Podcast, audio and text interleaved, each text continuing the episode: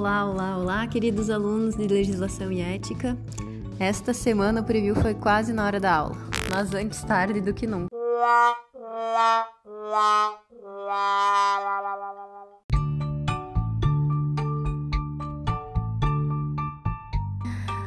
Uh, na aula dessa semana, nós iremos concluir o assunto que a gente iniciou semana passada sobre as etapas de projeto e aprovação. Eu também irei passar o, o escopo do trabalho avaliativo do primeiro objetivo da disciplina, que é compreender a atuação profissional, o registro, as fiscalizações e as atividades técnicas. O trabalho é denominado Storytelling de processo de projeto e aprovação. Ele vai ser contado, como o próprio nome diz, em formato de storytelling, utilizando desenhos e colagens em folhas do flipchart. Mas o que é storytelling? Vocês devem estar se perguntando. Bom, storytelling é uma palavra em inglês que significa capacidade de contar histórias relevantes. No storytelling, os recursos utilizados retêm a atenção para que a história e o conteúdo fiquem na sua memória. Uh, ele tem basicamente três fases: o começo da história, onde para começar o seu storytelling você deve ter um protagonista, ou seja, no nosso caso, o cliente, o arquiteto e o urbanista, e um problema que esses personagens estão enfrentando, o projeto, a aprovação da obra, entre outros. A segunda fase é o desenvolvimento. Nessa é onde você mostra como os personagens vão desenvolver o problema, ou seja, como é realizado o projeto, o processo de aprovação, se teve alterações solicitadas pelo cliente, se os órgãos onde os projetos foram submetidos aprovaram o projeto ou não e quais foram as soluções encontradas.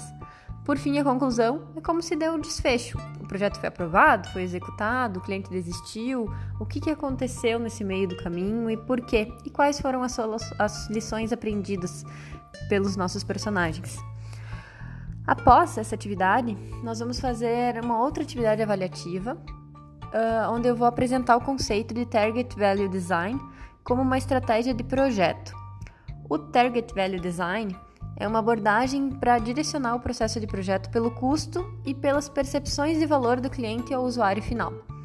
Frequentemente, a fase de projeto de produtos imobiliários ela se dá separada da etapa de construção e elas envolvem o custo somente no final do projeto, muitas vezes tornando um retrabalho ou não atendendo o valor estipulado pelo cliente. Já o TVD, Target Value Design, utiliza o valor na percepção do cliente e suas restrições orçamentárias como parâmetros norteadores do processo de projeto desde o início do mesmo, tendo assim maior assertividade. Nós iremos fazer uma simulação em duas rodadas, uma com o método de construção tradicional, de projeto tradicional, o Design Bid Build, ou projetar, licitar, construir, no qual o custo é determinado pelo projeto no final do mesmo, e a segunda rodada com o custo como parâmetro de entrada para o projeto, o Target Value Design. A simulação na aula pretende representar algumas características essenciais de uma realidade no nosso campo profissional. E agora, uh, finalmente, eu vou deixar vocês com os áudios sobre a palestra que nós tivemos na sexta-feira passada com o Conselho de Arquitetura e Urbanismo, o CAL, onde os colegas Ramon, Carolina e Tamara apresentam os principais pontos da palestra e o currículo do palestrante. Muito obrigado e até a aula!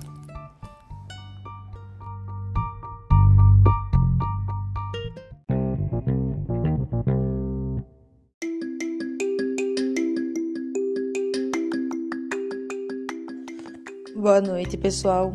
Eu vou falar um pouco sobre a palestra do CAL que ocorreu na última sexta-feira do dia 30 na IMED e sobre o currículo do palestrante. Então, quem ministrou a palestra foi Flávio Salamone Barre Silva. Ele é formado em Direito pela PUC de Porto Alegre e agora ele trabalha como assessor jurídico do CAL aqui do Rio Grande do Sul. Uh, ele trouxe para a palestra a questão de como fazer contratos de serviços de arquitetura e urbanismo e também as definições gerais de contrato de prestações de serviço. Para ajudar ele, tinha também presente uh, o assistente de fiscalização do CAL, César Long, que ajudou ele no esclarecimento das dúvidas uh, do pessoal sobre as questões mais técnicas.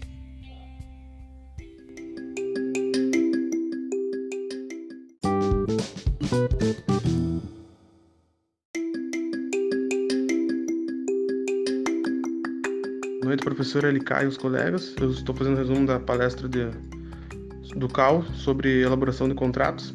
basicamente, eh, primeiro o palestrante, que é um fiscal do CAL, falou sobre as funções do CAL, explicou que só apenas os arquitetos que têm habilitação do CAL podem exercer a profissão. Se não tiver habilitação, no caso, está exercendo uma coisa ilegal e vai ter que responder judicialmente isso. Então ele explicou basicamente como fazer um contrato para uma obra. No caso, seria um contrato de prestação de serviços.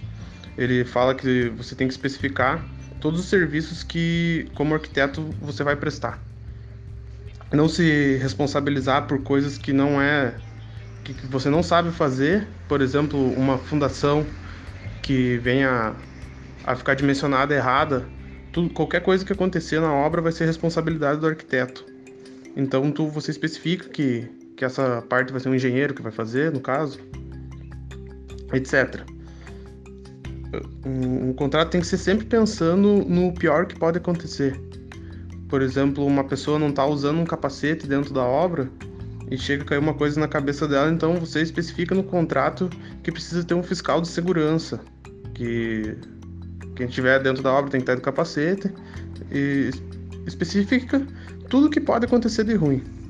Para caso aconteça, você não precisa responder uh, juridicamente, né?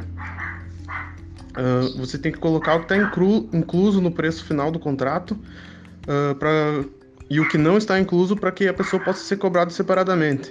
Uh, por exemplo, um cliente, um cliente, quer que você visite a obra mais vezes do que foi combinado. Isso aí você perde seu tempo e, no caso, você não vai receber por isso. Então você precisa especificar quantas vezes você vai ir, uh, etc.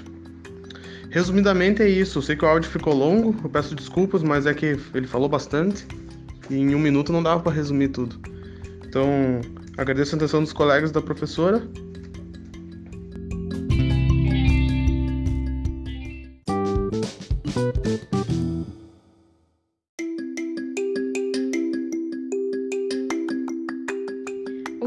Conselho? Então, ele tem a finalidade de fiscalizar a nossa profissão e a função de orientar. Como fazer contratos?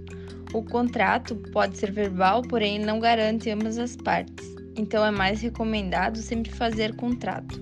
O contrato ele serve para especificar bem ao cliente o que o projeto irá conter. No caso de renders e elementos adicionais, deve-se especificar como imagem ilustrativa. Na ausência de contrato, gera falta de ética. Contratos escritos prevêem imprevistos. Sobre a responsabilidade civil.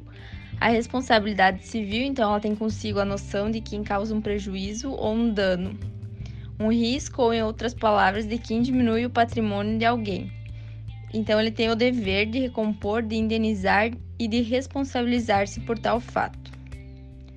O servidor responde civil, penalmente e administrativamente pelo exercício irregular de suas atribuições.